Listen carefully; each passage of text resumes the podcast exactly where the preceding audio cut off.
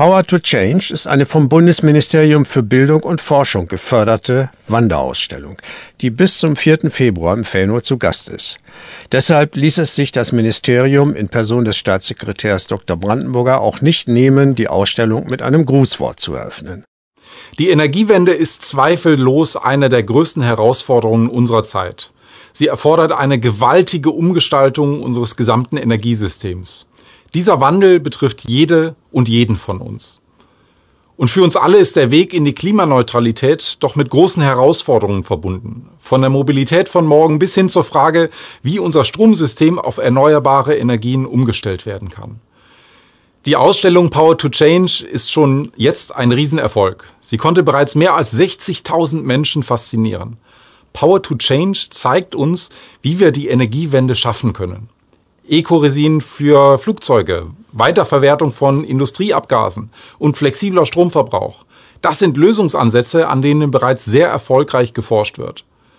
Damit macht die Ausstellung Mut und führt uns vor Augen, dass in der großen Herausforderung eben auch große Chancen liegen. Wir haben es in der Hand, jetzt unsere Zukunft neu zu denken und aktiv mitzugestalten. Und ich sage hier bewusst wir, denn wir alle sind Teil der Energiewende.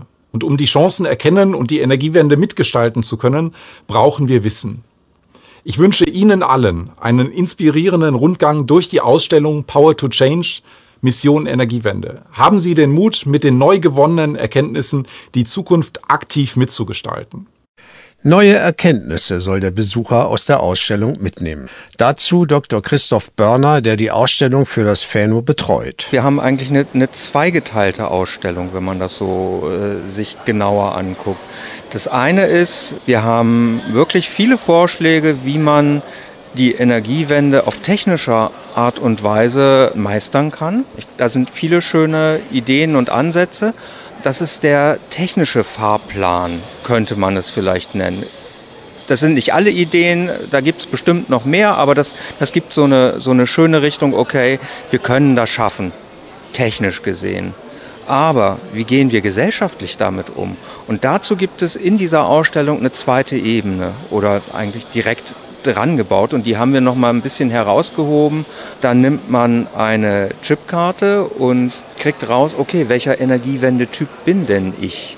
So ähnlich wie man das aus den Zeitschriften kennt, Fallbeispiele und zu denen kann man sich dann einordnen.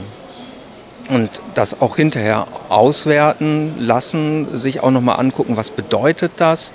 Also das ist ein wirklich sehr, sehr schöner partizipativer Part in dieser Ausstellung und den würde ich sehr gerne ein Stück weit herausstellen, weil das Technische ist das eine. Aber wenn wir das gesellschaftlich nicht gemeinsam schaffen und darüber reden, welchen Weg wir denn einschlagen wollen, ob wir die Energie von woanders holen wollen oder ob wir sagen, okay, wir machen das wirklich alles selber und glauben dabei an, an Technologie, technologischen Fortschritt, den wir hier entwickeln oder wir sagen, okay, vielleicht müssen wir auch selber ein Stück zurücktreten, vielleicht brauchen wir auch gar nicht so viel Konsum. Das sind alles Möglichkeiten, die wir diskutieren müssen. Und das ist uns das wichtigste Anliegen an dieser Ausstellung. Im Konzept der Ausstellung heißt es ja auch, dass je nachdem, wo sie gezeigt wird, eine Anpassung an die regionalen Gegebenheiten inhaltlich äh, angedacht ist. Gibt es das für Wolfsburg auch, diese Anpassung? Ja, da haben wir auch einige gute Ideen mit reingenommen und die TU Ilmenau hat das dann hier für uns umgesetzt. Ich fange vielleicht bei dem kleinsten Projekt an. Das ist hier die neue Schule in Wolfsburg. Die haben ein sehr, sehr cooles Projekt gemacht, dass sie einen normalen Container genommen haben und dort Solar- und Windkraft draufgebaut haben, um dann damit Handys und E-Bikes zu laden. Direkt an der Schule steht der. Ich weiß gar nicht, ob der jetzt nur für Schüler zugänglich ist. Ich glaube, er ist noch nicht ganz fertig. Das wurde finanziert über ein Projekt namens My School Goes Green, die Marisa und Karl Hahn Stiftung. Die haben wir dort auch vorgestellt, weil die das jährlich ausschreiben, solche Möglichkeiten, solche Projekte zu machen. Dann haben wir einen Wolfsburger Erfinder, der ein Gezeitenkraftwerk erfunden hat. Das große Problem an den Gezeitenkraftwerken, die so mit quasi Standardpropeller arbeiten, ist, dass sie dadurch, dass es sozusagen quer zur Strömung sich bewegt, die Teile, ähm, die Tiere verletzen können, also auch äh, jetzt Fische, Wale, Robben. Und er hat ein, ein System entwickelt, das eher wie so ein Wasserrad funktioniert, aber sehr, sehr pfiffig.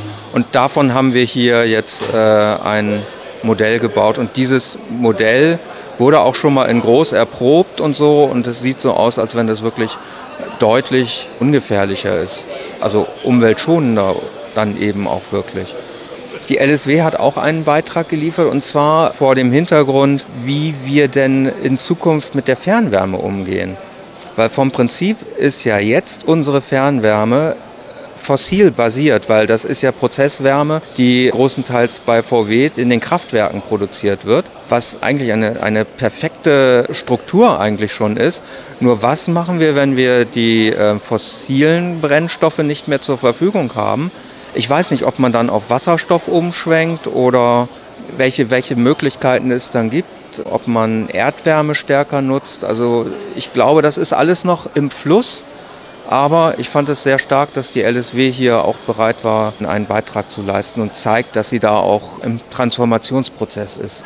Die Ausstellung läuft ja ungefähr ein Vierteljahr. Was erwartet uns im Rahmenprogramm? Auf der einen Seite haben wir Lehrerfortbildung, das ist relativ wichtig, damit wir damit auch die Schulen erreichen.